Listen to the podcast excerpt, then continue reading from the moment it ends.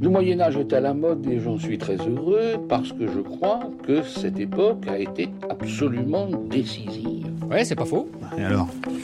Je, je, voulais parler à des gens intéressants, enrichissants de par leur culture ancestrale. Passion médiéviste. Des rencontres.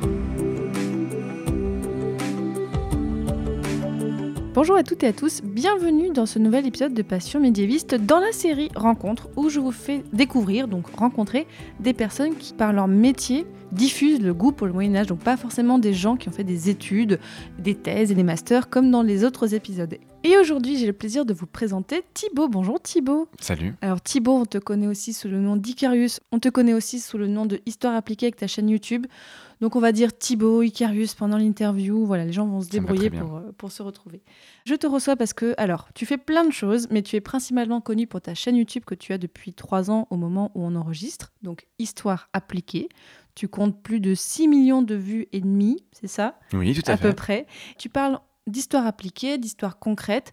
Alors pour donner un exemple, tu as fait une vidéo sur comment sauter sur un mur de bouclier, tu fais aussi des analyses de films, des analyses de mythes autour de l'histoire, et tu traites beaucoup du combat médiéval et des armes médiévales dans tous les sens. On va en parler. Alors ce qui est intéressant avec toi, et c'était pour ça aussi que je veux te recevoir, c'est que effectivement tu as fait au tout début un petit peu d'études historiques, mais c'est surtout par ton parcours et tes expériences que tu as forgé ton goût pour l'histoire, ta vision de l'histoire, et aussi que tu la transmets aujourd'hui. Donc je disais, tu fais des vidéos de vulgarisation. Est-ce que tu peux me dire un petit peu pourquoi tu as voulu créer cette chaîne YouTube? Alors c'est une, une, vaste question parce que euh, moi je suis passionné d'histoire depuis que je suis en âge de savoir ce qu'est l'histoire. C'est vraiment un truc, ça a toujours été. Et au bout d'un moment, c'est devenu une vocation pour moi. Dire que c'était une évidence pour moi que l'histoire allait être ma vie, d'une manière ou d'une autre. C'était c'était sûr. Et j'ai commencé à m'intéresser à l'histoire vivante, j'avais 12 ou 13 ans, donc c'est vraiment très très jeune, et j'ai poncé tout ce qui existait sur Internet à l'époque. Internet qui euh, n'était pas encore dans nos chaumières, mais dans les médiathèques. Et donc, euh, entre midi et deux, j'allais euh, j'allais à la médiathèque du coin pour lire des trucs sur Internet, trouver des assauts de reconstitution, comprendre comment tout cela fonctionnait. Et donc, naturellement, j'ai voulu faire de l'histoire dans mes études, mais après mon bac, eh bien, j'avais pas un choix qui était immense en fait. On m'a dit, tu veux faire de l'histoire? Bah, tu vas à la fac. Ouais. Donc, je fais comme tout le monde, je suis allé à la fac, et là, je me suis rendu compte que j'avais pas la maturité suffisante pour gérer la fac. Et donc, je me suis perdu dans les méandres de la vie. Mais cette vocation-là ne m'a jamais euh, quitté. Et j'ai compris à un moment que j'avais quelques, quelques accointances avec la communication, n'est-ce pas? Et je me suis dit, ben, c'est peut-être ça en fait. Mon vrai métier, mon vrai, mon vrai, euh, ma vocation, c'est de transmettre l'histoire, transmettre le goût et la passion pour l'histoire. Et je n'ai jamais abandonné ça depuis. Et puis il y a un moment de ma vie où euh, je me suis retrouvé, euh, je savais pas trop quoi faire. Ça faisait longtemps que j'avais des idées de chaîne YouTube parce que j'avais travaillé pour des youtubeurs dans ma vie. Et je me disais bon, chaîne YouTube, c'est à la mode. L'histoire vivante, c'est à la mode. Quelqu'un le fera bien. Et quatre ans après, je me retrouve dans cette situation où ben, j'ai un boulot où en fait j'ai plus de boulot et je reste à jouer au PC toute la journée au bureau, ce qui n'est pas du tout ma manière de bosser. Et là, je me dis, ben, pourquoi ne pas reprendre ce vieux projet de chaîne YouTube? Personne l'a jamais fait, personne n'a décidé de le faire. Je me lance, on verra bien. Et c'est ainsi que l'aventure a commencé, n'est-ce pas? Et en fait, le truc, c'est que j'avais trouvé un goût certain dans le, entre guillemets, dans le spectacle. C'est-à-dire que je faisais beaucoup de reconstitutions avec des, des publics auxquels tu expliques des choses. Donc quand tu te retrouves sur le plateau de Gergovie avec 5000 personnes, une scène au milieu, des gars en costume, et qu'en fait, tu as un micro et que pendant une heure, tu expliques ce que font les gars en costume, tu leur fais faire des trucs et tout, c'est génial, j'adorais ça. Et tu te discutes plus ou moins avec le public, tu as, as tout un truc. Et en fait, je me suis dit, mais ok, c'est toujours ma vocation, mais 5000 personnes, c'est pas assez. Ça a l'air idiot, hein, mais je me suis dit, si ma responsabilité, c'est de transmettre l'amour de l'histoire et la bonne manière, entre guillemets, une bonne manière d'aborder l'histoire, eh bien, ça pourrait être chouette de trouver un moyen d'avoir un public plus large. Et YouTube rentrait dans cette possibilité-là. Maintenant, j'ai la chance qu'on se soit rencontré avec mon public, ça aurait pu ne pas arriver aussi. Et aujourd'hui, c'est vrai qu'on parlait des, des 5000 personnes euh, à Jargovic. Je, je, me suis rendu compte de ça à Jargovic, c'est pour ça que je, je donne cet exemple-là. Aujourd'hui, je sais que si je sors une vidéo, les 5000 personnes, euh, enfin les 5000 vues, elles vont arriver dans les 15 minutes après la sortie de la vidéo. Et donc, du coup, c'est quelque part, j'ai un peu l'impression d'avoir déjà réussi ce truc-là, même s'il reste beaucoup de travail. Je veux déjà qu'on explique, tu as parlé d'histoire vivante. Mhm. Je pense que ça parle pas forcément à tout le monde ce terme. Est-ce que tu peux un peu expliquer cette partie-là? Alors oui et non, parce qu'on n'est pas d'accord sur le terme dans Alors, les gens qui l'utilisent. Ta vision Euh, de l'histoire vivante. C'est pas ma vision, dans le sens où ma- mon travail, entre guillemets, c'est d'avoir une vision d'ensemble sur la transmission de l'histoire et tout, mais pas forcément d'avoir une vision sur euh, c'est quoi l'histoire vivante. Je peux expliquer ce qu'est l'histoire vivante et les limites qu'on va en avoir, mais ma vision à moi, elle, elle englobe tout ça. En fait, l'histoire vivante, t'as certaines personnes qui vont te dire c'est uniquement tout ce qui est spectacle et reconstitution historique. Voilà. Et à condition qu'il y ait vraiment une approche de l'histoire qui soit la plus juste possible. Parce que c'est bah, littéralement de l'histoire vivante. Donc ça va intégrer la reconstitution, certaines parties de spectacle et un peu de- d'expérimentation. Mais pas d'archéologie expérimentale. Parce que l'archéologie expérimentale n'a pas vocation à être un spectacle. Oui, là, c'est vraiment euh, une histoire tournée vers le public. Exactement. Une histoire tournée vers le public. Et il y a une définition qui est plus large, qui est à mon sens peut-être plus intéressante aussi, qui intègre en fait tout ce qui, d'une manière ou d'une autre, rend l'histoire vivante aujourd'hui. Donc, Passion médiéviste est de l'histoire vivante, d'une certaine façon. Et c'est ce truc de faire revivre l'histoire d'une manière ou d'une autre, pour la transmettre, pour mieux la comprendre aussi. Et les deux, pour moi, se valent, ne veulent pas forcément dire la même chose, et ça va souvent dépendre du contexte ou de la personne avec qui t'en parles. Et ta chaîne, tu l'as appelée Histoire appliquée. Est-ce Ouais. que là, déjà, on a petite différence de twist. Qu'est-ce que ça. Qu'est-ce que ça implique, euh, cette différence de termes L'idée d'histoire appliquée, c'était de dire aux gens, l'histoire, c'est pas juste un truc que vous allez, vous allez vous asseoir et l'écouter. Euh, Parce que c'est souvent la vision qu'on a de l'histoire. C'est quelque chose de, malheureusement, un peu poussiéreux, quelque chose qu'on va juste écouter et que finalement, on peut assez peu vivre. Et moi, je voulais prendre le contre-pied de ce truc-là. C'est-à-dire, non seulement vous pouvez vivre l'histoire, mais en plus de ça, vous pouvez la tester vous-même. Et il y a plein de manières de le faire. Et donc, l'idée, c'était de se dire, bah, allez, euh, je, vais vous, je vais vous en montrer, et après, vous en ferez ce que vous voulez. Et je suis trop content, moi, quand je sors des vidéos sur, euh, bah, tiens, j'ai fabriqué ça, ou des lives, ou des trucs, et les gens, ensuite, se sont appropriés des choses que j'ai racontées, et sont allés tester eux-mêmes, faire des stages de forge, Euh, ils se sont fabriqués des boucliers, ils ont fait des trucs comme ça, ils se sont rendus compte qu'en fait, effectivement, il y avait plein de manières de vivre l'histoire, il y avait plein de manières de l'aborder et de la comprendre différemment et tout, et que ça passait par cette application, entre guillemets. Et en fait, c'est aussi un terme qui existait très peu sur Internet, et donc c'était forcément un bon positionnement pour moi, parce que si j'avais appelé la chaîne Histoire vivante, en termes de, de, De référencement. référencement, c'était un peu pourri, quoi. Alors que Histoire appliquée, c'était très peu utilisé. Alors je crois qu'il y a une formation un peu obscure euh, qui s'appelle Histoire appliquée, qui n'a rien à voir avec euh, le domaine dont je parle, et mais je- une formation d'études supérieures. Mais bon, c'était suffisamment euh, pas énorme pour que je me permette de faire la même chose. Et le nom Icarius, Ouais. C'est, ça vient d'où? C'est quoi euh, Alors pourquoi ça, c'est ce un vieux truc. En gros, euh, je me suis, j'aime bien dire je me suis compromis. Mais j'ai fait beaucoup de steampunk, en fait. Il Euh, n'y a, pas de honte à ça. oui, hein. mais ça me fait rire parce que vraiment, je, je me suis compromis dans le stream steampunk. Il n'y a pas les gestes, mais je suis en train de vraiment faire ma drama queen. En fait, quand le, quand le steampunk s'est lancé en France, il a été pris par une, une petite, euh, un petit groupe de passionnés. Peut-être tu peux aussi dire ce que c'est le steampunk. C'est vrai qu'on peut dire ce que c'est le steampunk. Le steampunk, c'est une vision de la science-fiction qui se placerait au 19e siècle, en gros.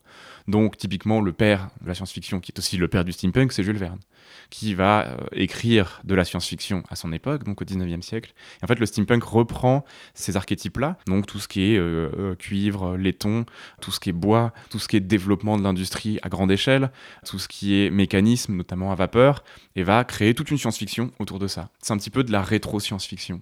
C'est à l'origine c'est un genre littéraire et comme beaucoup de genres littéraires, il est passé d'un milieu à l'autre et donc il est passé notamment aux États-Unis, chez les Anglais, jusqu'à arriver chez nous. Et en France, à ce moment-là, il y a un petit groupe à travers un forum qui a pris ça en main pour le développer et puis se retrouver et en faire la promotion. Et donc, quelques temps après, je suis arrivé dans ce, sur ce forum-là parce que ça me parlait comme milieu. Et donc, je me suis mis à faire plein de choses parce que je suis quelqu'un de très passionné. Donc, du coup, je m'investis beaucoup. Donc, j'organisais des événements, j'organisais des concerts, j'organisais des soirées, j'organisais des. On a écrit des livres, on a fait des trucs, enfin, fait plein de trucs comme ça. Et donc, à ce moment-là, c'est une période de ma vie où j'écrivais beaucoup, euh, parce que j'aime beaucoup écrire, et j'écrivais beaucoup de compositions. J'ai je ne sais combien de nouvelles et de romans euh, plus ou moins achevés. Et donc, il y en avait. Enfin, il y avait un exercice qu'on faisait sur ce fameux forum qui était assez rigolo. Où en fait, c'était un cadavre exquis, mais sur plusieurs mois où chacun écrivait son truc. Et donc, j'ai conçu un personnage qui s'appelait Icarius, en fait. Et qui, le, le twist du personnage, c'est que moi, il y a quelque chose qui m'a toujours beaucoup perturbé dans l'histoire de l'aventure une- l'histoire euh, Oui, de la mythologie donc bien un grecque. lien. Il y a donc bien un lien. Ah, En fait, quand tu lis le texte, on part du principe qu'Icare vole trop près du soleil, ses ailes fondent, et il meurt. Mais le texte ne dit pas ça, en fait. Le texte ne dit pas qu'il meurt, il dit qu'il tombe dans la mer. Mais nul ne l'a revu, en fait. Hmm. Et on ne sait pas s'il est mort. Et donc l'histoire de la création du personnage, c'était, il est tombé dans la mer. À ce moment-là, les dieux ont décidé de le sauver pour une raison ou pour une autre, en, en considérant que cette expérience-là de souffrance et de, de terreur devait lui servir de leçon pour aller plus loin dans la vie et pour transmettre certaine forme de, de sagesse peut-être. Évidemment, ça a des échos avec ma propre vie. Mais... Et donc du coup, ce personnage-là, ensuite, euh, voyage dans le temps, parce qu'il devient, euh, il devient euh, plus ou moins immortel, et ensuite il voyage dans le temps par d'autres biais. Pas tout spoiler, si jamais je sors le roman un jour. et, et, donc du coup, il, le nom est légèrement modifié, mais en fait, la base est bel et bien celle-ci. Et à un moment, l'idée du personnage qui voyage un peu dans le temps et qui a subi un peu des trucs un peu difficiles dans sa vie et qui du coup essaye d'en tirer parti pour grandir en fait tout simplement et essayer de devenir meilleur. Je trouvais que ça me correspondait assez bien et finalement tu vois j'ai eu plusieurs pseudos dans ma vie comme beaucoup de gens et celui-là est celui qui m'est resté même en partant du steampunk parce que c'est celui qui correspond toujours le plus en fait. Moi, j'avais Reine des Orques à un moment comme pseudo. Voilà, je balance mal. cette info, mais c'était juste. je suis très curieux de voir l'origine de ce. Il y a une vraie Attends, origine en plus. Et Reine on... des Orques, les orques euh, plutôt verts Les ou, orques ou plutôt les verts. orques plutôt euh, non, non, non. cétacés Les orques plutôt de, de fantasy, enfin, de, les, plutôt les orques de Tolkien, mais ça, c'est encore une autre histoire. ben, alors revenons à tes vidéos. Donc, ouais. euh, je l'ai dit au début, tu fais plein de thématiques différentes. Présente-nous un petit peu, c'est quoi les différents types de vidéos et comment est-ce que tu les as pensées? En gros, l'idée, c'est toujours celle-là. C'est toujours de se dire, ok, comment est-ce qu'on peut jouer avec l'histoire? Donc en fait, globalement, il y a, à l'origine, il y avait deux formats phares sur Histoire appliquée. Il y avait le format Histoire appliquée, qui en fait est, euh, on va prendre un truc précis qui est souvent lié à l'artisanat, et ensuite je vais expliquer comment est-ce que, enfin voilà, je m'assois dans mon fauteuil et je vais raconter le truc, genre comment ça a existé, pourquoi, où, le contexte. Et arrivé à la moitié de la vidéo, je dis bon, allez, maintenant on n'est pas là pour être ici. En fait, je vais vous montrer qu'on peut vraiment le faire. Et donc là, on part en atelier et je montre aux gens comment faire les choses. Donc la toute première vidéo qui était Allumer du feu à la préhistoire, c'était, voilà, je raconte comment euh, le silex, une marque on allume du feu à la préhistoire, c'est cool. Et arrivé à la moitié de la vidéo, je dis aux gens, bah en fait, je vais vous montrer vraiment comment on fait. Donc je sors un silex, une marque acide, de l'amadou, et puis je leur montre comment on fait. Et ça a été le principe de base d'histoire appliquée. Deuxième format phare qui existe encore, les deux existent encore, c'est juste que je fais beaucoup trop d'autres choses à côté. le deuxième format phare, c'était la réserve, qui du coup se dit, bien, on a une image historique qui est très forte dans les médias, la culture populaire, à travers les films, à travers les séries, à travers les jeux vidéo, mais finalement, cette image, est-ce qu'elle correspond à la réalité ou pas?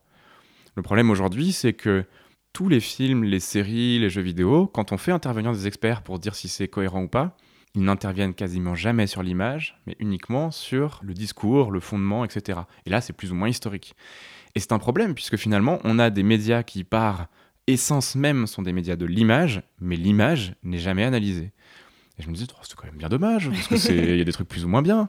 Du coup, euh, ben, je me suis un peu emparé de ça. Et après, c'est vrai qu'il y a peu de spécialistes de l'image, donc ceci explique cela. Mais et j'ai voulu un peu m'emparer de ça et montrer, euh, et pas seulement dire c'est bien ou c'est mal, mais dire ça c'est bien parce que, ça c'est mal parce que, et ça c'est pas terrible, mais ça se comprend parce que, et ne pas juste dire ça, mais aussi montrer en fait une image assez proche de ce qu'on sait aujourd'hui, et de dire bon bah voilà, si cette épée elle est pas correcte, c'est parce que c'était pas du tout la même chose, voilà à quoi ressemble une épée correcte. L'idée c'est pas de, de, casser les choses, c'est de dire attendez, cette image là que vous avez en tête elle est pas bonne, je vous propose une autre image pour que vous puissiez vous-même continuer à rêver avec l'histoire. Tu fais en fait un non, mais et Ouais, tu t'es pas en train de dire juste c'est mauvais, mais tu vraiment tu vas un peu plus loin et en essayant un petit peu de rectifier à ton, à ton niveau pour apporter aussi de la connaissance aux personnes qui Ouais. Alors, juste, euh, rectifier, c'est un bien gros mot quand même, mais c'est l'idée. L'idée, c'est pas de, c'est pas juste apporter des solutions en fait, dans le sens où tu, tu apportes des solutions Ouais. et tu n'es pas juste en train de critiquer. c'est ça. Ce que j'aime beaucoup en fait dans ton approche, c'est que, enfin, notamment quand tu parles des, des films et tout ça, c'est que tu critiques, mais tu apportes quelque chose. Mm. Et donc euh, parfois c'est une critique constructive en quelque sorte. Bah, j'essaye parce que pff, au bout d'un moment, c'est pas très intéressant de dire juste c'est nul. Parce que bah oui, bah, tout le monde peut le faire, ça, de dire c'est nul. Et il faut expliquer pourquoi. Et après, il faut expliquer que en fait, généralement, c'est nul et un peu énervant parce que la réalité est beaucoup plus dingue que ce que les gens imaginent généralement et beaucoup plus cool. Et donc ouais, c'est ça. L'idée, c'est de, de- de partir d'un constat et ensuite d'aller plus loin, de donner d'autres clés, de donner envie de, de chercher plus. De... C'est pas juste de rester sur un, sur un constat et qui finalement sera un peu mou. Moi, j'aime bien, j'aime bien me dire que l'histoire m'a toujours fait rêver et j'ai envie que les gens rêvent d'histoire aussi, ou, que- qu'ils s'en servent pour rêver. Et si je leur casse leurs fantasmes et leurs rêves, sans leur offrir peut-être modestement une, une autre vision pour rêver plus ou rêver différemment ou voilà. Je veux pas dire rêver mieux parce que c'est idiot comme formulation, mais mais voilà, rêver quelque chose qui soit peut-être avec une meilleure image. Eh ben c'est cool. Et pour parler de, des vidéos où tu parles d'artisanat, comment est-ce que tu les prépares ces vidéos? Comment est-ce que tu les trouves l'idée et comment Mm. est-ce que tu les documentes? Alors l'idée c'est facile. J'ai un document chez moi avec une liste d'idées qui comporte environ 200 entrées. Et généralement, je me dis Oh, j'ai une nouvelle idée, je vais la faire. Et cette liste de 200 entrées existe toujours, hein, et je, n'y ai pas touché. C'est rigolo parce que quand j'ai commencé la chaîne, les gens me disaient Oh, Mais t'as pas peur de vite faire le tour des sujets? Et moi, je et vraiment, je genre, Vous vous rendez même pas compte à quel point, euh, jamais de la vie, je ne finirai pas en fait. Je sais que je mourrai avant d'avoir fait le tour de mes sujets. Et tant mieux, c'est le but, il n'y a, pas de- a pas de honte à ça, et tant mieux. Et donc, comment ça se prépare? Bah, en gros, euh, histoire appliquée en termes d'écriture, c'est pas très compliqué parce que c'est pas très long. Au final, quand tu fais de la médiation, plus c'est court, plus c'est facile. Parce que moins tu as besoin de rentrer dans les détails, donc moins tu as besoin de faire de recherche. Donc, histoire appliquée, ça s'écrit généralement assez vite. Et je vais écrire euh, la première partie de contexte, ce qui me permet de savoir ce que je veux dire. Ensuite, je vais faire l'expérience et la tourner. Et ensuite seulement, je vais tourner la voix off de l'expérience. Il y a certaines vidéos, j'imagine, par ton expérience, elles sont plus faciles pour toi parce que tu as fait un peu le travail de reconstitution, mais d'autres où tu dois un peu découvrir certaines choses et même toi, est-ce que tu es surpris des fois en faisant tes recherches? C'est rarement arrivé pour une raison très simple, c'est que jusqu'à présent, j'ai pris très peu de risques en fait. J'ai pris extrêmement peu de risques. J'ai fait très peu de sujets polémiques ou alors des sujets sur lesquels je suis, euh, je suis blindé et ça voilà. Genre, allez-y. Genre Alésia, tout le monde y pense évidemment. Et euh, j'ai fait très peu de sujets polémiques et au final, je suis beaucoup, beaucoup, beaucoup resté dans des sujets que je connais extrêmement bien. Donc, quelque part, voilà, les, les fois où vraiment je suis sorti de ma zone de confort, c'est quand j'ai fait de la préhistoire. D'ailleurs, euh, c'est les vidéos sur lesquelles j'ai fait le plus d'erreurs. hein. Quand je dis les plus d'erreurs, c'est parce qu'il y a des trucs qui étaient discutables. Certaines, certaines infos étaient un peu datées. Quand j'ai fait l'aiguille, par exemple, il y avait des infos qui étaient un peu datées et qui, du coup, fatalement, étaient discutables. Mais le reste, ben, en fait, quasiment. Je suis très peu sorti de ma zone de confort, volontairement, parce que je pense que j'avais besoin de me construire là-dessus aussi. Et là, je suis en train d'en sortir, faire d'autres sujets, d'autres thématiques, des choses que je maîtrise moins, mais sur lesquelles j'ai besoin de chercher plus ou de faire appel à des gens. Mais j'avais besoin de ce truc-là. Donc au final, c'est pas dire facile, parce qu'on va pas exagérer, mais je ne fais qu'exploiter 15 ans de passion historique, et donc c'est ça va, je c'est pas voilà. Et comme je disais déjà sur histoire appliquée, c'est facile à écrire parce qu'au final, plus un script est court, moins tu as de chances de dire de, de bêtises. Fatalement, ben c'est pas trop compliqué. Et après sur les scripts plus longs, ben, en règle générale, c'est des sujets que je maîtrise très bien. Et les films, c'est pareil, je n'ai choisi que des choses que je connais très bien ou très très bien. tu vois, j'ai pas fait de choses genre ah je connais pas bien du tout là, je suis pas à l'aise, je ne l'ai jamais fait pour l'instant. Je vais le faire. Justement là, je vais le faire. Je commence à travailler avec des co-auteurs, avec des rédacteurs pour aller chercher d'autres périodes aussi, aller chercher d'autres thématiques que je connais moins, mais parce que je, je sais maintenant comment travailler comme ça. J'avais besoin de faire ma propre expérience. Tes zones de confort, justement, c'est plutôt, on l'a compris, plutôt l'Antiquité, plutôt le Moyen Âge. Pourquoi justement ces périodes-là t'ont attiré en particulier? Les hasards de la vie, Fanny. Mais tu aurais pu euh, voilà, être passionné, je sais pas, de la Seconde Guerre mondiale, de Napoléon, de, de, de, je sais pas, de, de Louis XIV. Pourquoi plutôt l'Antiquité et le Moyen Âge Plusieurs, il y a plusieurs réponses à ça. La première, c'est parce que je me suis intéressé euh, à l'Antiquité d'abord dans ma vie. Parce que, je sais pas, j'avais, j'avais 8 ans, j'avais un, un méga junior. C'est des genres de micro-encyclopédie pour les enfants. Et euh, il y avait des représentations euh, qui étaient assez correctes dans ma mémoire. Faudrait que je regarde, je l'ai- encore. De la Rome antique, de l'Égypte antique, de plein de choses comme ça. Et ça me parlait beaucoup.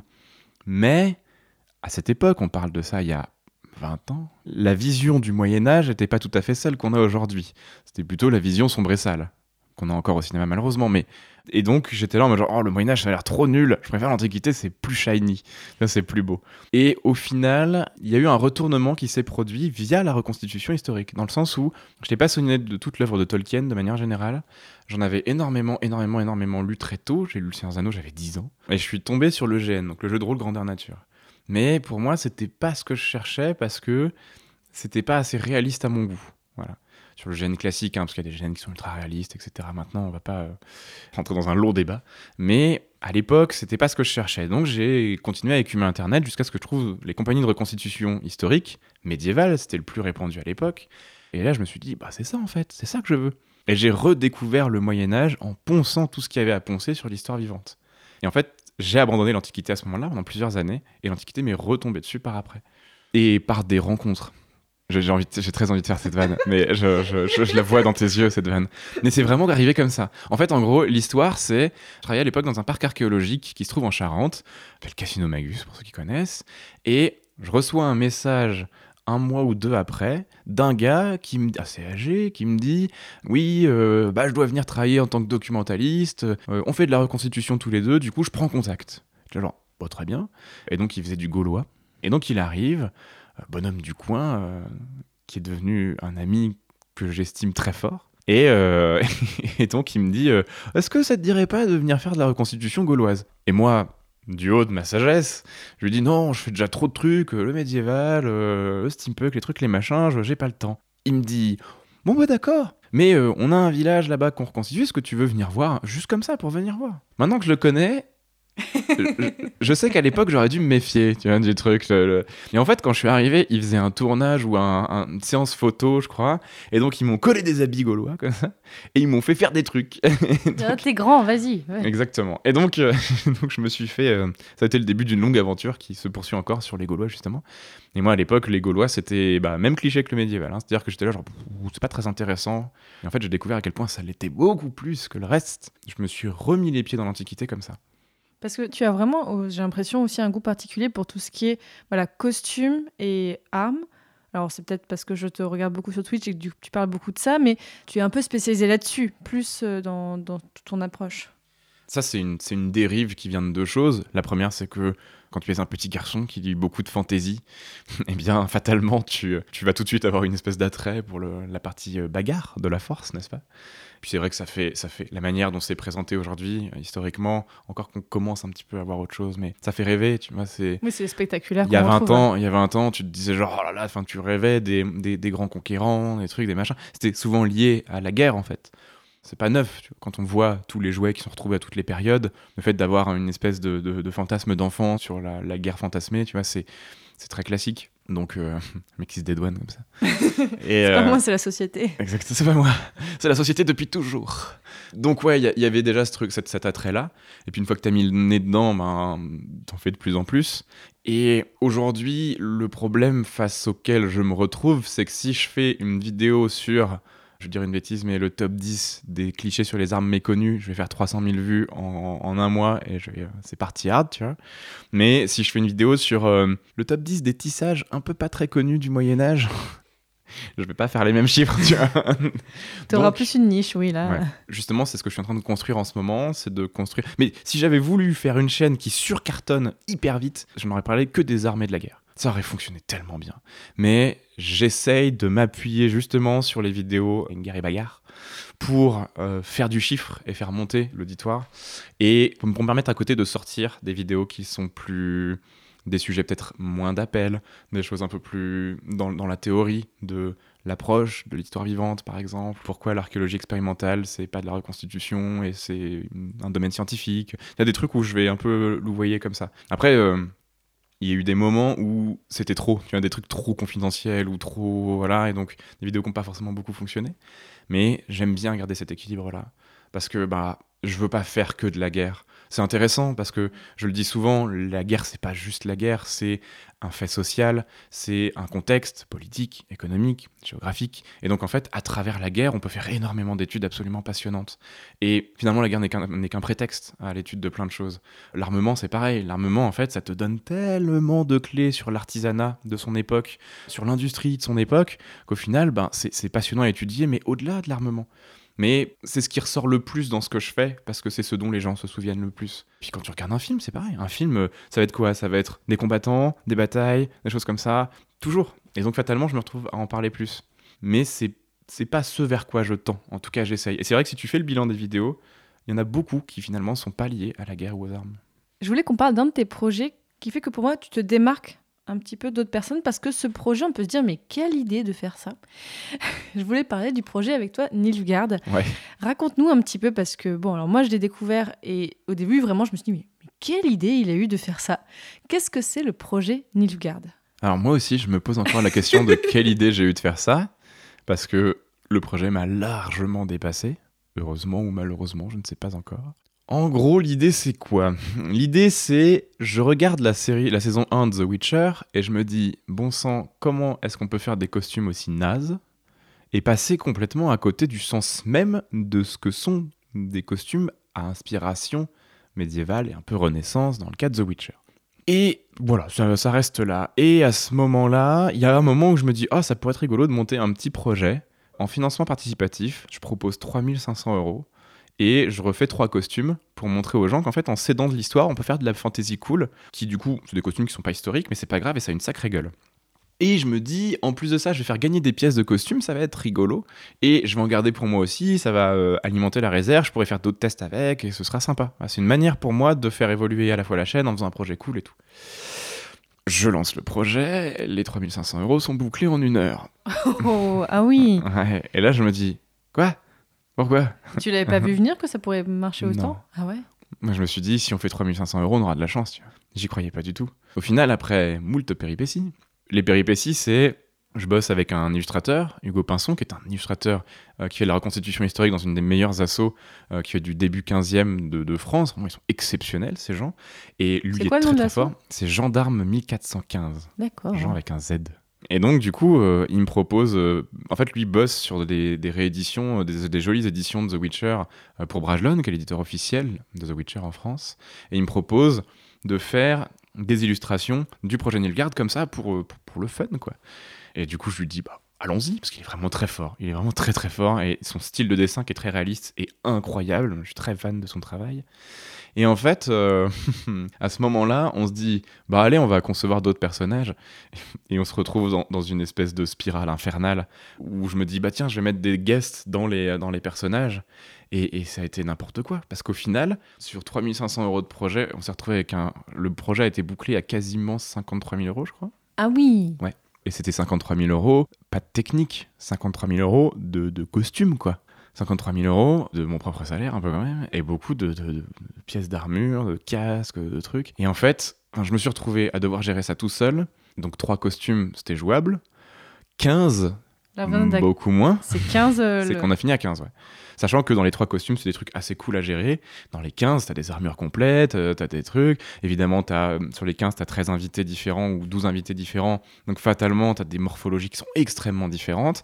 Et me voilà à faire un giga travail de costumier pour démontrer mon truc. Et au final, il y a eu plusieurs problèmes. Le premier, c'est que le Covid, Ah oui, ouais, j'ai entendu parler. Ouais, un c'est un peu, un chiant, truc un ouais. peu, ouais, ouais.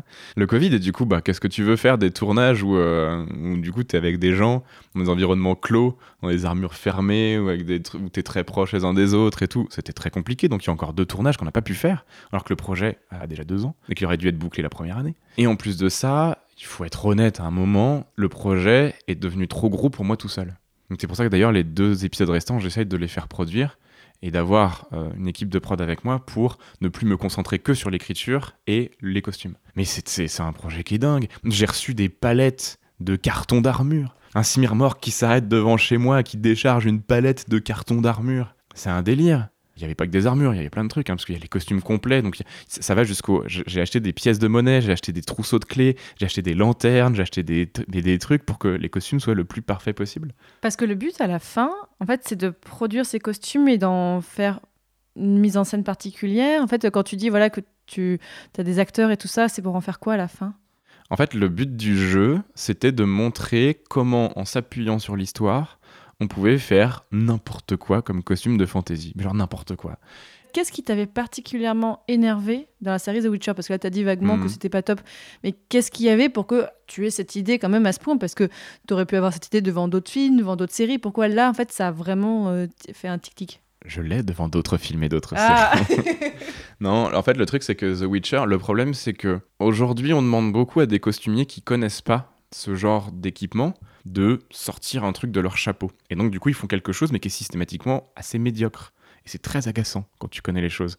Parce que c'est dégueulasse, déjà, visuellement, c'est- infâme. Et il n'y a pas la logique. Il n'y a pas la logique de l'armure, en fait. Il n'y a pas la logique du casque, il n'y a pas la logique de l'armement. Et t'as envie de leur dire, genre, mais si vous aviez juste pris un truc qui était OK, qui était une base historique et que vous l'aviez modifié pour en faire ce que vous vouliez derrière, bah, en fait, ça aurait fonctionné tout seul. Et en fait, ce projet, on est d'accord que du coup, là, The Witcher, c'était plus un prétexte qu'en fait, tu avais peut-être Oui. cette envie-là depuis un moment. J'avais pas cette envie-là depuis un moment, Mais parler de ça, c'est au cœur de mes préoccupations. C'est montrer aux gens, une phrase que j'aime bien dire, c'est ça coûte pas plus cher de bien faire. Parce que, en fait, on s'est rendu compte que mes versions de soldats de Nilfgaardien, parce que c'est le truc, le projet de base, coûtent moins cher que les versions du film qui sont dégueulasses.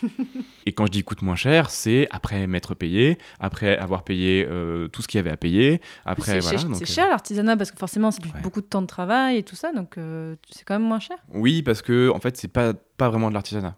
Dans le sens où aujourd'hui, il existe, grâce à l'histoire vivante, une industrie assez foisonnante de matériel historique.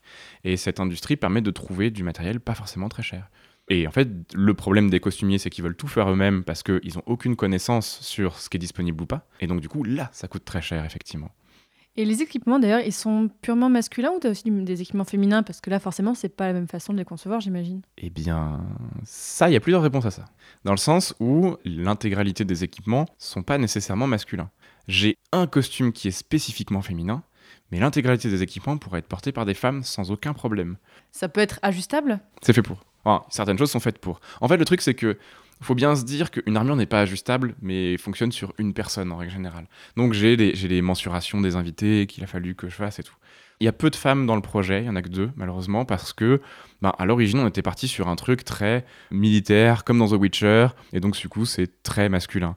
Sapkowski change d'ailleurs d'avis là-dessus en cours de bouquin, donc, parce que dans les huit premiers tomes ou les sept premiers tomes, euh, dans l'armée il y a que des hommes, etc. Et hop, soudainement dans le dernier tome, oh finalement on va mettre des femmes. En fait c'est la contradiction qui est un peu dommage. Tu vois. En réalité, un équipement qui convient à un homme convient souvent à une femme pour une raison très simple, c'est que la seule chose qui pourrait éventuellement coincer c'est la poitrine, mais que bah, quand tu regardes les pièces d'armure historiques, la poitrine passe systématiquement. Pour une raison très simple, c'est que les cuirasses, par exemple, sont systématiquement extrêmement arrondies pour pouvoir dévier les coups, et tu passes largement une poitrine de femme dedans. C'est une vidéo que je vais faire un jour aussi. Parce que les, les, les, armures de fantasy où tu vois les, les seins hyper dessinés et tout, c'est très dangereux déjà, et ça n'a aucun sens en termes d'armure, ça n'a pas de sens. Et au final, ben, toutes les armures, des armures de musée et tout, peuvent être portées par des femmes comme des hommes, ça n'est pas du tout un problème. Donc le projet, en fait, je pourrais le refaire entièrement avec des femmes, quasiment, sans aucun souci. Alors Thibaut, en dehors de YouTube, tu es présent depuis quelque temps sur Twitch, donc une plateforme où on peut voir les gens en direct qui, font, qui parlent de plein de choses et qui jouent aussi aux jeux vidéo. C'est quoi pour toi la valeur ajoutée de Twitch euh, ou même la différence avec YouTube? C'est la couleur violette. J'ai une théorie comme quoi le violet est la couleur d'Internet en fait. Ah, possible. Moi, j'aime bien la couleur de Twitch, vraiment, ce violet, je le trouve trop cool. Blague à part, à un moment dans YouTube, le problème que tu as, c'est que tu as une distance qui est trop importante avec les gens, à mon sens. Qui te protège aussi d'une- certaine manière. Mais, eh bien, tu as les commentaires un petit peu qui te permettent d'interagir. Les réseaux sociaux, si tu as envie d'aller jouer dessus. Ce que je fais, moi, beaucoup sur Twitter ou Insta. Mais pour moi, il me manquait l'interaction. Moi, à la base, tu vois, je venais de la scène, entre gros guillemets, parce que la reconstitution, c'est ça aussi. C'est une part de scène, c'est une part de rencontre directe avec les gens c'est cette fameuse, euh, je reprends l'exemple de Jargovite tout à l'heure, c'est de parler à des gens, d'interagir et de t'adapter en fonction de ce qu'ils te disent ou de comment ils réagissent. Et ça, ça me manquait en fait. L'expérience du direct me manquait.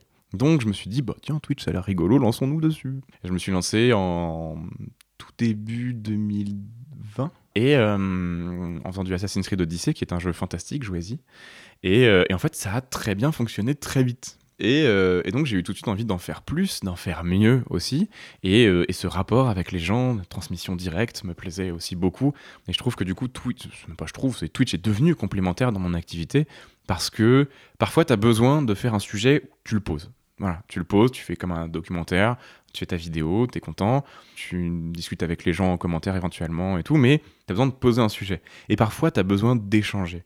YouTube est très bien pour la première partie, mais en termes d'échange, c'est quand même pas fou. Bah, tu le faisais déjà avec tes vidéos de retour sur tes précédentes vidéos en fonction des commentaires des gens aussi. Ça, ça a toujours été très important pour moi, d'être en capacité de dire, bah ça c'est, je l'ai expliqué comme ça, j'avoue que c'était pas fou, ou bah là c'était pas tout à fait vrai, donc tu reviens dessus et tout, c'est important. En tant que médiateur, de toute façon, euh, t'as pas l'ego, dans le sens où, euh, ben ouais, il y a des domaines où c'est ma spécialité, certains trucs que je connais mieux que d'autres et sur lesquels j'ai fait mes recherches et sur lesquels j'ai failli faire de la recherche d'ailleurs, mais c'est une voie que j'ai abandonnée, mais pour autant, en tant que médiateur, mon travail, c'est de mettre en avant celui des autres. Partant de là, pas, de problème à dire qu'il y a un truc que je sais pas ou que, je me suis trompé sur autre chose. Tu vois, ça fait partie du travail aussi. Et euh, en fait, là aussi, ce que je trouve intéressant euh, sur Twitch, c'est que par exemple, euh, bon, tu commences une émission qui s'appelle Forge in Fire où donc les gens font des couteaux. Donc là, tu dis, oh, bah, pas forcément historique. Mm, Mais ce que je trouve génial, c'est que tu éclaires beaucoup aussi l'émission. Par exemple, moi, ce que je trouve génial, tu montres les couteaux que tu as chez toi parce que tu as plein de couteaux. Et là, quand tu parlais tout à l'heure d'histoire vivante, là, on y est totalement. Là, on est vraiment dans de la transmission directe. Et avec les retours et tout ça des gens, tu es vraiment à fond dans le travail de médiation. Donc, quand tu parles de Gergovie, maintenant, je vois bien la continuité dans ton travail avec ça. Bah, puis ce qui est rigolo, c'est que j'ai fabriqué des choses exprès pour les montrer aux gens. Et Comme ou, quoi, par ou acquis des choses exprès pour les montrer aux gens. Dans le sens où ben, il y a des couteaux que j'ai faits qui ont été faits pour Forge in Fire. Pour pouvoir dire aux gens, alors, ce truc-là, c'est ça. voilà, ça en vrai, ça ressemble à ça, etc. Je pourrais aller sur Internet, chercher le couteau en question, leur montrer et tout, mais c'est tellement plus facile de l'avoir. Et ça fait partie de la blague aussi. de- effectivement, j'ai une grosse réserve de matériel historique. Pas que des couteaux, il y a des, des pièces d'armure, des trucs de civil, des trucs d'artisanat, il y a plein plein de choses. Et c'est devenu une blague de dire que je suis capable de montrer plein de choses. Les gens se rendent compte aussi que c'est pas juste une image et que c'est un vrai objet et que peut-être que s'ils ont envie de l'avoir chez eux, ils peuvent. Et qu'en fait, il existe maintenant des artisans pour tout. Si aujourd'hui je veux, c'est le cas, avoir toute une vaisselle médiévale chez moi, eh ben je peux le faire. Et du coup, c'est très beau et les gens se disent ah j'aimerais bien l'avoir aussi. Et l'histoire passe aussi par ça. L'histoire passe partout de toute façon. Bah, justement, tu fais des couteaux. Alors, tu les fais pas entièrement. Tu ne forges pas, c'est ça? Alors oui et non, dans le sens. Alors déjà, je ne forge pas, partons de ce principe-là, pas encore. Euh, C'était pas une critique, mais c'est juste non, pour non. expliquer. hein. Je suis très honnête tu avec forges ça. pas. Franchement, t'exagères. Thibaut, tu pourrais forger quand bras. même. Non, mais c'est pour l'instant, j'ai pas encore la place parce que c'est le bazar chez moi pour des raisons de dégâts des eaux, n'est-ce pas? Ça dépend quoi. Il y a certains couteaux, souvent les plus simples, où je vais commander des lames à un forgeron et ensuite les monter moi-même. euh, Donc, ça veut dire bien. mettre, la, le manche, Ouais, mettre tout ça. ouais. Que c'est quelque chose que j'aime bien. J'aime bien le travail du, bois et des, matériaux naturels de manière générale. Et puis sur les armes un peu plus ambitieuses, les choses plus de collection, des grandes armes, des choses comme ça, là je vais faire moi-même les, les parties métalliques aussi, mais euh, elles vont pas être forgées, elles vont être façonnées dans de, dans de la tôle qui est euh, euh, reprise et retravaillée pour, euh, pour correspondre à ça.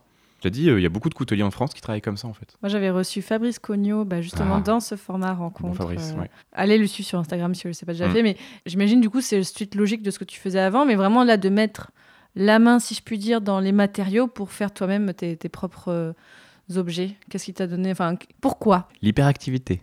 Oui, on est d'accord qu'il y, a- il y a un peu de ça. hein. Ah, c'est complètement ça. Il y a pas de. Moi, je diagnostiqué et tout, donc euh, j'ai pas de problème avec ça. En fait, c'est toujours, cette même idée. Quand j'étais, j'étais même pas ado à l'époque, je me disais, bon sang, euh, j'ai envie de faire des trucs en fait. Moi aussi, j'ai envie de vivre l'histoire.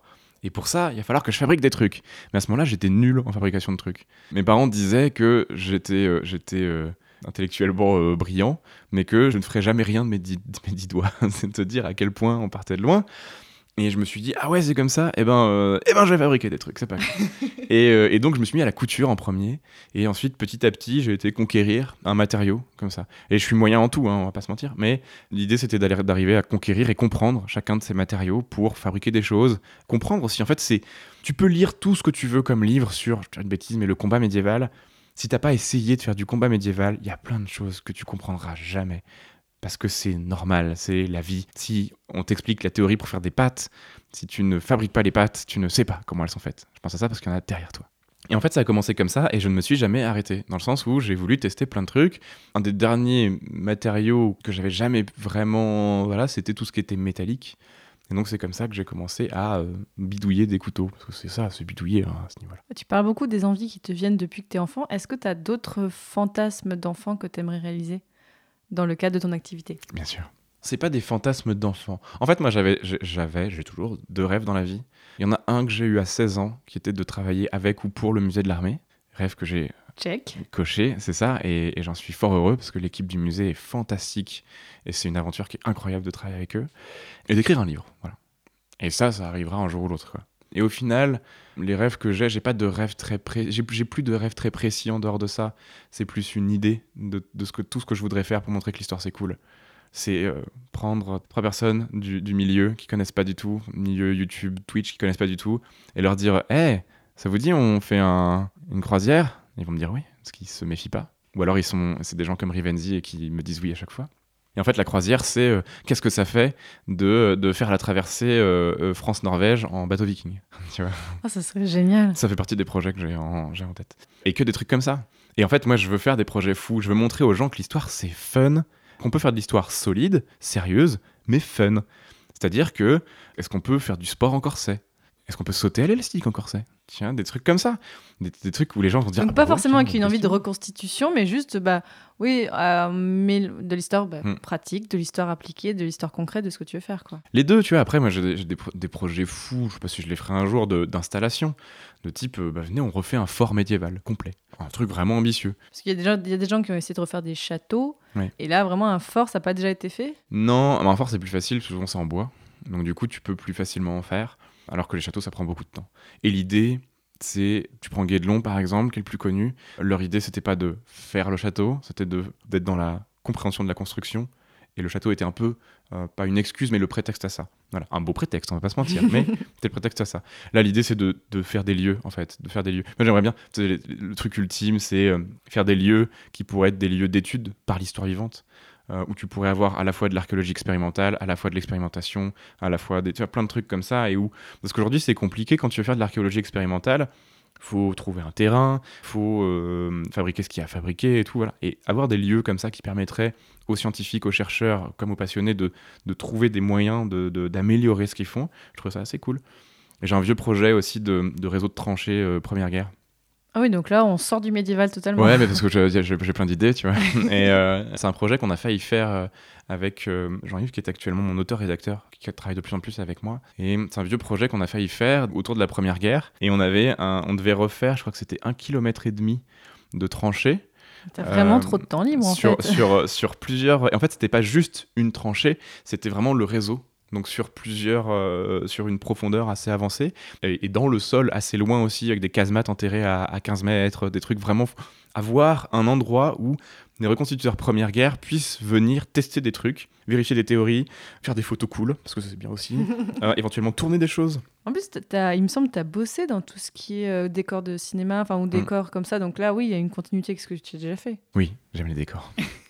bah oui, parce que je, euh, pareil, les hasards de la vie, je me suis retrouvé à faire du, décor et de l'accessoirisation pour le cinéma, pour le théâtre, pour des écoles de cinéma aussi, pour des clips, pour plein de trucs. Et bah du coup, c'est une sensibilité que j'ai eue parce que c'est toujours pareil. En fait, tout, tout ça est un projet général.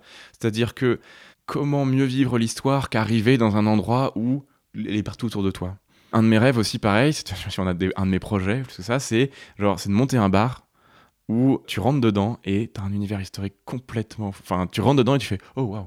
Et là, t'as passé la porte du temps presque, tu vois. Ouh. C'est une fenêtre ouverte sur l'histoire. J'adore cette expression. Bah, ce sera une porte du coup. Exactement, ce serait plutôt une porte battante, à double battant, qui grincerait légèrement et un léger éclairage dessus. Non, pas du tout. Cette interview sortira normalement fin mars 2022. Est-ce que tu peux déjà nous teaser ce qui va sortir en avril ou en mai pour les personnes qui écouteront? Sur la chaîne YouTube, je sais qu'en avril, il doit y avoir une. Alors, je sais pas si ce sera avril, mai ou juin. On est en Voilà. train- je suis en train de préparer une, une vidéo sur l'arbalète qui va être monstrueusement cool, qui a beaucoup trop dérivé de son projet initial. En gros, à la base, je voulais faire une vidéo sur l'arbalète. C'est un, un de mes sujets d'étude euh, premiers, l'arbalète, notamment entre le 12e et le 13e siècle. Et euh, ça a failli être un sujet de recherche d'ailleurs, mais comme je disais tout à l'heure, c'est une voie que j'ai un peu abandonnée. Et en fait, j'ai été contacté par un, un vendeur d'arbalètes de loisirs qui m'a dit Eh, Est-ce que tu veux faire une sponsor? J'ai dit Est-ce que vous donnez des arbalètes en échange? Il a dit Bah oui. Du coup, forcément, je, je me voyais mal refuser. T'es pas payé qu'un arbalète, hein, rassure-moi. Non, mais, mais en grande partie. Et c'est, poids, mais c'était un choix. C'était vraiment un choix de ma part. D'habitude, je le fais pas, mais là, c'était voilà. Et donc, du coup, le truc de faire, euh, de montrer euh, une arbalète histo et comment elle fonctionne et tout, est devenu ce qui serait trop cool. Ce serait de faire une vidéo sur les évolutions majeures de l'arbalète dans le monde. Et à chaque fois que je parle d'une évolution majeure, j'ai l'arbalète entre les mains pour montrer comment elle fonctionne. Donc là, je suis dans un délire en ce moment d'achat d'arbalètes. Il m'en faut 12. J'en ai 3. et donc, du coup, ça. Mais c'est drôle. C'est ce genre de truc que j'aime bien monter. Voilà. Donc t'as vraiment beaucoup de place chez toi. Enfin, tu Ouais, j'ai beaucoup de place. habites dans une péniche. J'habite dans une péniche, Donc exactement. t'as vraiment beaucoup. Non, parce que je, Ouais. je pense que les gens se posent des questions, mais c'est parce que moi j'ai clairement pas la place pour une arbalète chez moi, alors 12. euh, donc euh, Si, une, tu pourrais là, au-dessus de la, je sais pas, au-dessus de la cuisine. oui, voilà, ok. Derrière ta porte. Pour les malandrins qui viendraient. euh, Ah voilà, je, je vais me défendre comme ça. mais donc ouais, t'as aussi ça qui te permet de- d'avoir tout ça. Donc, euh, donc une, une vidéo sur les arbalètes euh, bientôt. Ouais, une vidéo là-dessus. Il y a une vidéo qui sera euh, une des. C'est pas tout à fait la première, mais presque, sur. qui sera ni antique ni médiévale, qui sera entre le 18e et maintenant, qui est en fait sur l'anglomanie, voilà, qui, qui sera, C'est quoi l'anglomanie? Ce sera aussi la première vidéo que je n'ai pas écrite moi-même. Enfin, elle est coécrite parce qu'en fait, le sujet a été écrit par Jean-Yves, dont je parlais tout à l'heure, qui est mon auteur-rédacteur, qui travaille beaucoup sur Instagram notamment, et sur les sujets que j'ai pas envie de travailler, notamment celui-là. Et donc, l'anglomanie, en fait, c'est un phénomène qui s'est développé au XVIIIe siècle, qui est une espèce de passion débordante pour l'anglais et pour le style anglais en France, et une espèce de mode de tout ce qui est anglais est merveilleusement bien, et qui est en fait une mode qui n'a pas vraiment Alors disparu. que pourtant, les... c'est un peu les ennemis, les Anglais. Oui, mais la, la, la mode, les arts et la culture traversent les frontières et la politique, Fanny. Ouais, moi, je pensais au rugby, c'est pour ça.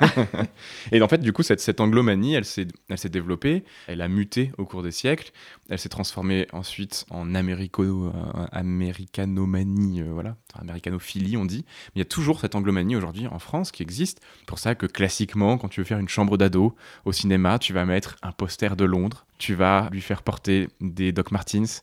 Même si elles ne sont plus produites en Angleterre, tu vas lui faire écouter de la musique qui souvent sont des, des artistes britanniques, notamment de rock, etc., etc. Et donc, l'idée, c'est de faire un petit point sur comment est-ce que tout ça est né et comment ça a évolué. Et là, en mode histoire appliquée. Non, pour le coup, ce sera plutôt, euh, plutôt de l'explicatif. Voilà, on est sur, de temps en temps, on aime bien. plutôt de l'explicatif parce que c'est vrai qu'il n'y a pas de. Il y a une part d'histoire appliquée, la chaîne en général, qui veut expliquer les choses contemporaines. Comment est-ce qu'on en est arrivé là? Et l'évolution de la vision de telle chose. Il y a une part d'approche historiographique dans ce que je fais, d'approche aussi. euh, Ouais, c'est ça, d'évolution de la vision de telle ou telle chose, de l'image de telle ou telle période historique, que je trouve importante parce que bah, personne ne fait vraiment ça sur YouTube. Et euh, j'ai des collègues qui font un travail exceptionnel sur plein de sujets. Et je me suis rendu compte que sur vraiment cette partie euh, purement pratique, il n'y avait personne. Et, et que sur cette partie un peu, euh, mais d'où ça vient, tout ça, ça manquait un peu. Il y a Laurent Turcot qui fait ça beaucoup, le bon Laurent qui, est oui. au Québec. Mais oui, tout à fait.